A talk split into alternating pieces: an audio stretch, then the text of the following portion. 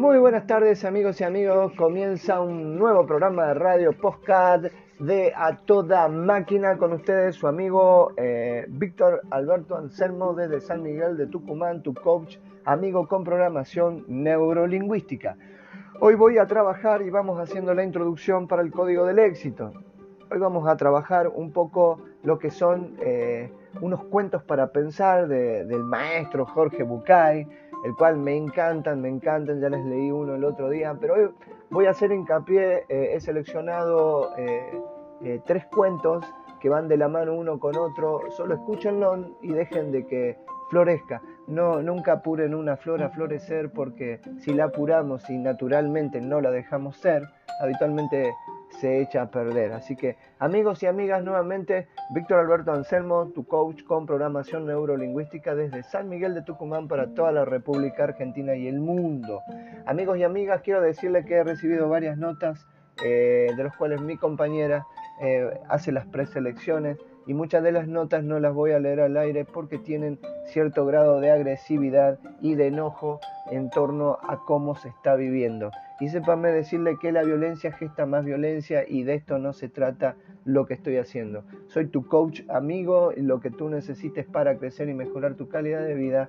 Por supuesto que puedes contactarme al 03815-946586 o a mi Gmail eh, con minúscula alberto argentino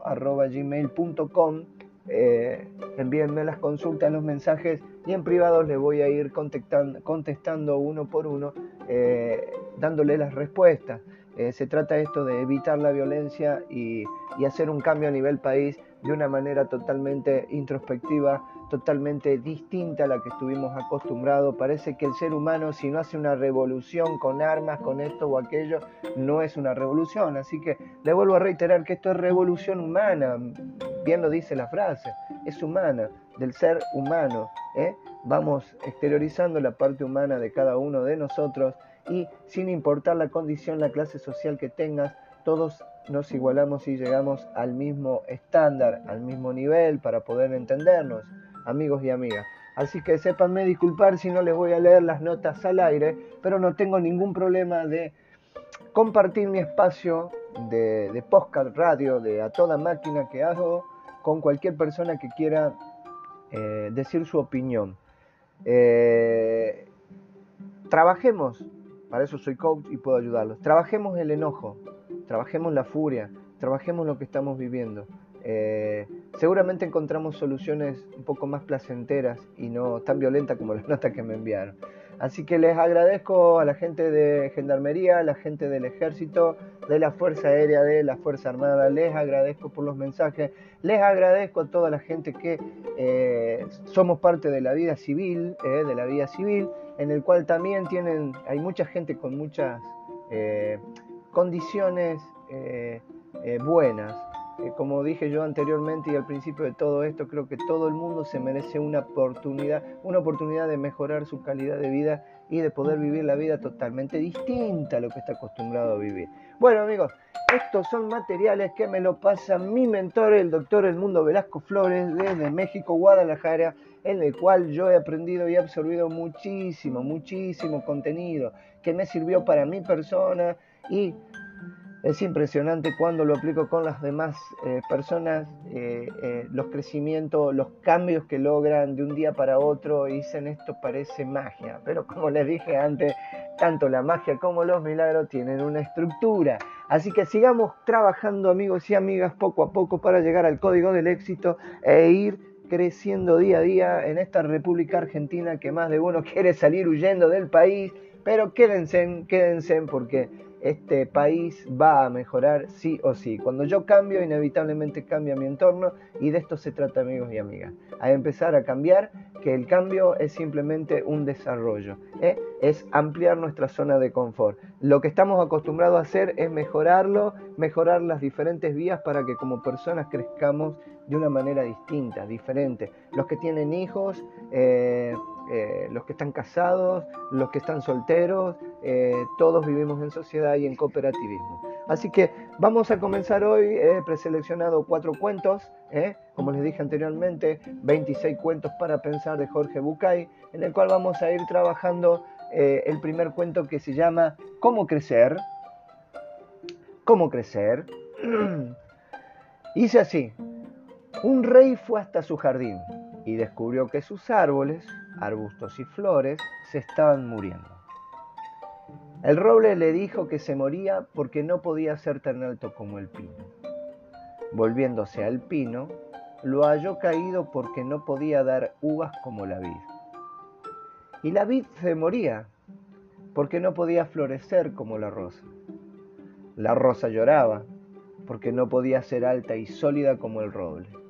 Entonces encontró una planta, una fresa, floreciendo y más fresca que nunca.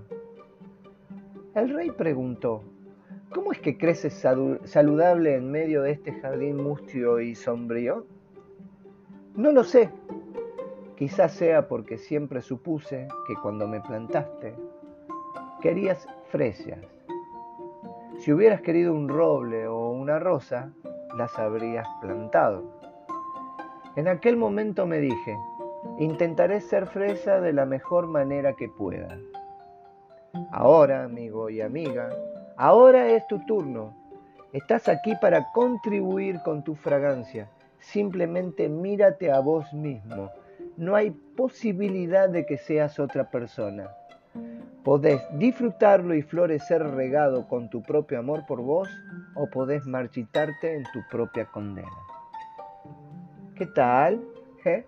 Continuemos con el segundo cuento. Animarse a volar. Y cuando se hizo grande, su padre le dijo, Hijo mío, no todos nacen con alas. Y si bien es cierto que no tienes obligación de volar, opino que sería penoso que te limitaras a caminar teniendo las alas que el buen Dios te ha dado. Pero yo no sé volar, contestó el hijo. Ven, dijo el padre. Lo tomó de la mano y caminando lo llevó al borde del abismo en la montaña. ¿Ves, hijo? Este es el vacío. Cuando quieras podrás volar. Solo debes pararte aquí. Respirar profundo y saltar al abismo.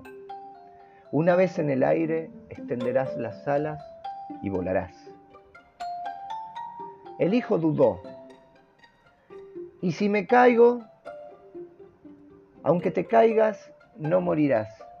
Solo algunos machucones que harán más fuerte para el siguiente intento, contestó el padre. El hijo volvió al pueblo, a sus amigos, a sus pares, a sus compañeros, con los que había caminado toda su vida. Los más pequeños de mente dijeron, ¿Estás loco? ¿Para qué? Tu padre está delirando. ¿Qué vas a buscar volando? ¿Por qué no te dejas de pavadas? Y además, ¿Quién necesita? Los más lúcidos también sentían miedo y le dijeron, ¿será cierto? ¿No será peligroso? ¿Por qué no empiezas despacio? En todo caso, prueba a tirarte desde una escalera o desde la copa de un árbol, pero ¿desde la cima? El joven escuchó el consejo de quienes lo querían. Subió a la copa de un árbol y con coraje saltó.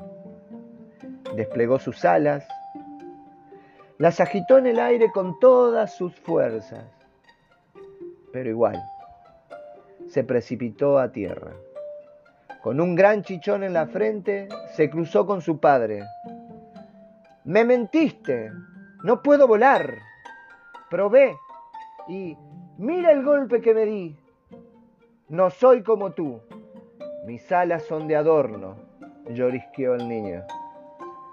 Hijo mío, dijo el padre, para volar hay que crear el espacio de aire libre necesario para que las alas se desplieguen.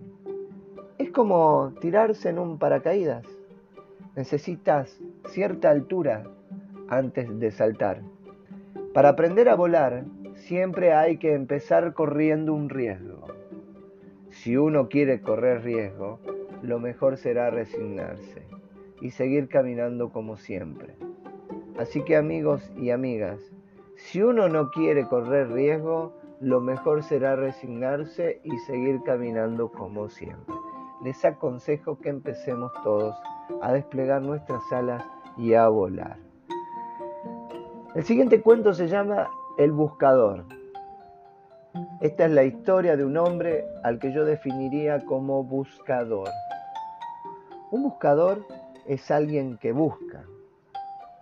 No necesariamente es alguien que encuentra. Tampoco es alguien que sabe lo que está buscando. Es simplemente para quien su vida es una búsqueda. Un día, un buscador sintió que debía ir hacia una ciudad, la ciudad de Camir. Él había aprendido a hacer caso riguroso a esas sensaciones que venían de un lugar desconocido de sí mismo. Así que dejó todo y partió.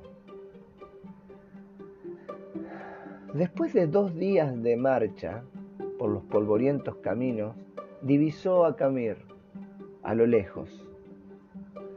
Un poco antes de llegar al pueblo, una colina a la derecha del sendero le llamó la atención.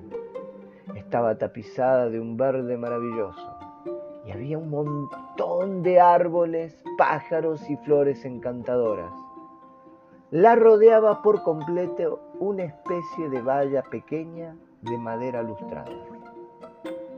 Una puertita de bronce lo invitaba a entrar.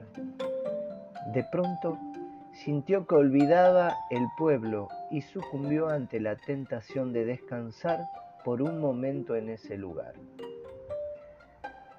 El buscador traspasó el portal y empezó a caminar lentamente entre las piedras blancas que estaban distribuidas como al azar, entre los árboles. Dejó que sus ojos eran los de un buscador. Quizás por eso descubrió sobre una de las piedras aquella inscripción. Abedul Tare vivió ocho años, seis meses, dos semanas y tres días. Se sobrecogió un poco al darse cuenta de que esa piedra no era simplemente una piedra, era una lápida. Sintió pena al pensar que un niño de tan corta edad estaba enterrado en ese lugar. Mirando a su alrededor, el hombre se dio cuenta de que la piedra de al lado también tenía una inscripción. Se acercó a leerla que decía, Calib vivió cinco años, ocho meses y tres semanas. El buscador se sintió terriblemente conmocionado. Este hermoso lugar era un cementerio y cada piedra una, lápida. Todas tenían inscripciones similares, un nombre y el tiempo de vida exacto del muerto. Pero lo que lo conmovió y con mucho espanto fue comprobar que el que más tiempo había vivido apenas sobrepasaba 11 años. Embargado por un dolor terrible, se sentó y se puso a llorar. El cuidador del cementerio pasaba por ahí y se acercó. Lo miró llorar por un rato en silencio y luego le preguntó si lloraba por algún familiar. Este respondió, no, ningún familiar, dijo el buscador. ¿Qué pasa con este pueblo? ¿Qué cosa tan terrible hay en esta ciudad? ¿Por qué tantos niños muertos enterrados en este lugar? ¿Cuál es la horrible maldición que pesa sobre esta gente? ¿Qué lo ha obligado a construir un cementerio de chicos? El anciano sonrió y dijo, pues usted serénese, no hay tal maldición, no hay tal maldición. Lo que pasa es que aquí tenemos una vieja costumbre. Le contaré. Cuando un joven cumple 15 años, sus padres le regalan una libreta, como esta que tengo yo aquí, colgada del cuello. Y es tradición entre nosotros que, a partir de allí, cada vez que uno disfrute intensamente de algo, abre la libreta y anota en ella, a la izquierda, qué fue lo disfrutado. A la derecha, cuánto tiempo duró ese gozo. ¿Conoció a su novia y se enamoró de ella? ¿Cuánto tiempo duró esa pasión enorme y el placer de conocerla? ¿Una semana? ¿Dos? ¿Tres semanas y media? ¿Y después? La emoción del primer beso. ¿Cuánto duró? ¿El minuto y medio del beso? ¿Dos días? ¿Una semana? ¿Y el embarazo o el nacimiento del primer hijo? ¿Y el casamiento de los amigos? ¿Y el viaje más deseado? ¿Y el encuentro con el hermano que vuelve de un país lejano? ¿Cuánto duró el disfrutar de estas situaciones? ¿Horas? ¿Días? ¿Meses? Así vamos anotando en la libreta cada momento.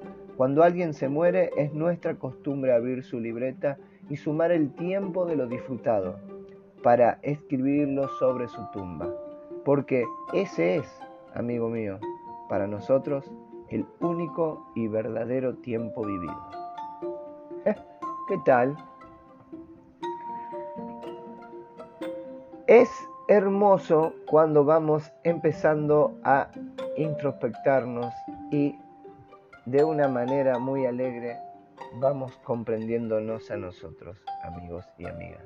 Les leo el último cuento y finaliza hoy el episodio número 7 del podcast radio a toda máquina.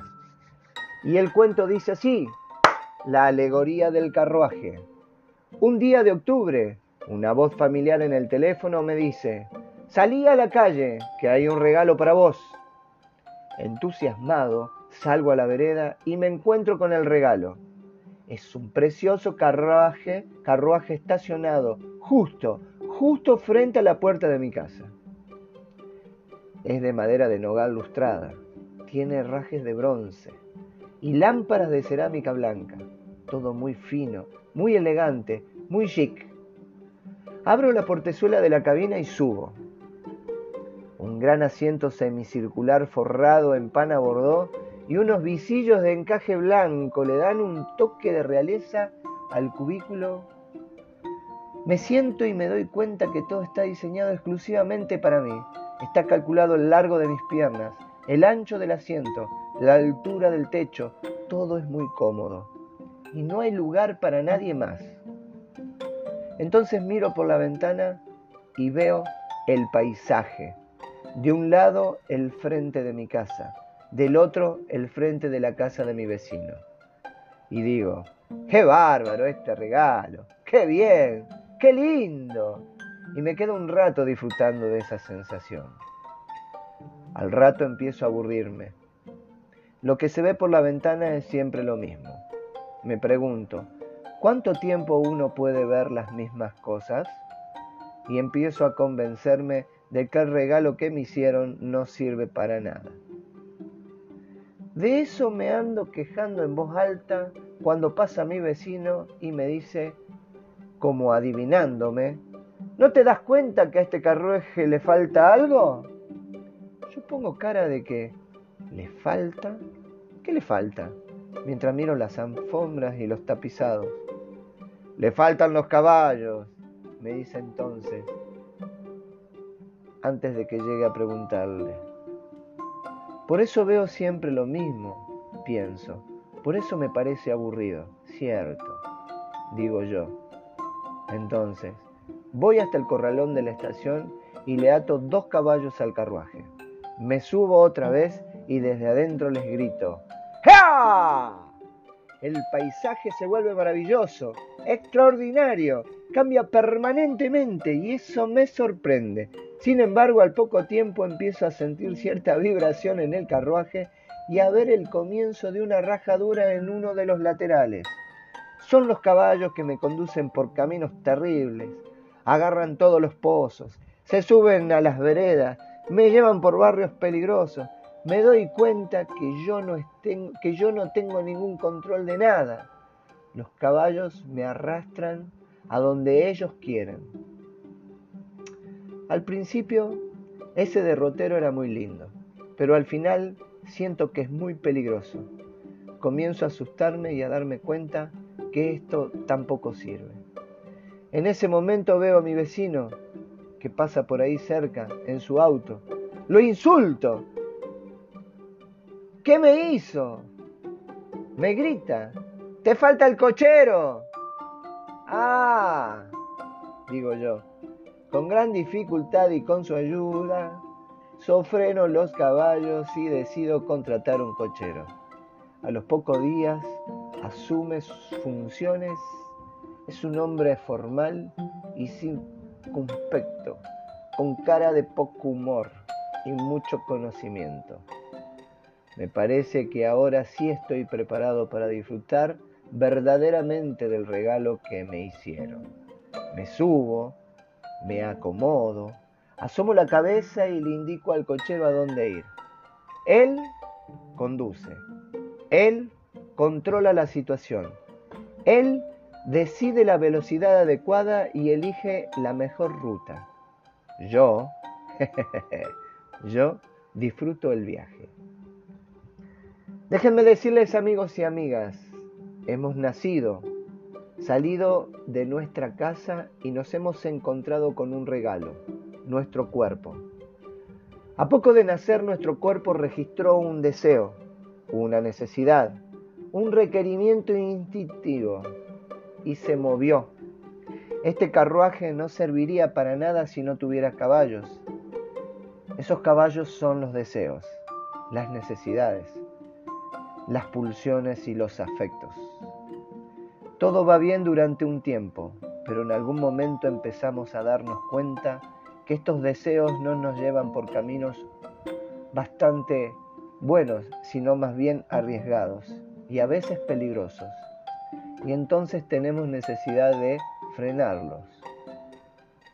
Aquí es donde aparece la figura del cochero, nuestra cabeza, nuestro intelecto, nuestra capacidad de pensar racionalmente. El cochero sirve para evaluar el camino, la ruta, pero quienes realmente tiran del carruaje son tus caballos. No permitas que el cochero los descuide. Tienen que ser alimentados y protegidos. Porque, ¿qué harías sin los caballos? ¿Qué vería o qué sería de vos si fuera solamente cuerpo y cerebro? Si no tuvieras ningún deseo, ¿cómo sería la vida? Sería como la de esa gente que va por el mundo sin contacto con sus emociones, dejando que solamente su cerebro empuje el carruaje. Obviamente, tampoco podés descuidar el carruaje, porque tiene que durar todo el proyecto. Y esto implicará reparar, cuidar, afinar lo que sea necesario para su mantenimiento. Si nadie lo cuida, el carruaje se rompe. Y si se rompe, se acabó el viaje. Bien amigos y amigas, hasta aquí ha llegado un nuevo episodio más de este podcast a toda máquina, tu radio de Víctor Alberto Anselmo, tu coach con programación neurolingüística desde San Miguel de Tucumán para toda la Argentina. Espero que les haya gustado, es una pequeña introducción, un relax. Escuchar estos cuentos con metáfora nos da la pauta de empezar eh, a modificar ciertas cosas internas a nivel inconsciente. Como les dije anteriormente, parece milagroso y mágico todo esto, pero como dice mi mentor, hasta la misma magia, el mismo milagro tiene su estructura. Hay que tener técnicas en la vida. Técnica. Técnica significa paso 1, paso 2, paso 3, paso 4. Hay que tener técnica metas, objetivos y mantener vivos nuestros motivos para que la motivación continúe siempre firme y buena, fuerte. Amigos y amigas, les mando un fuerte abrazo. Nuevamente su coach amigo Víctor Alberto Anselmo desde San Miguel de Tucumán, República Argentina. Les vuelvo a pasar mi número, es 3815946586 y mi Gmail es alberto b corta argentino, todo con minúscula, arroba gmail.com. Bien amigos y amigas, que tengan un buen día, una buena tarde y que todo empiece a resultar sobre unos resultados que empecemos a tener totalmente distinto y diferente a lo que estamos acostumbrados. Vamos poco a poco eh, yendo hacia el camino del código del éxito. Bien amigos, ya saben, eh, empiecen eh, y contraten a un coach. Para que vayamos descubriéndonos poco a poco, realmente es un antes y un después toda gente con la que he trabajado estas técnicas realmente han dado un cambio extraordinario. Extraordinario. ¿eh? Así que amigos y amigas, no lo duden ni lo piensen. Directamente contáctense. Muy buenas tardes y que Dios los bendiga a todos.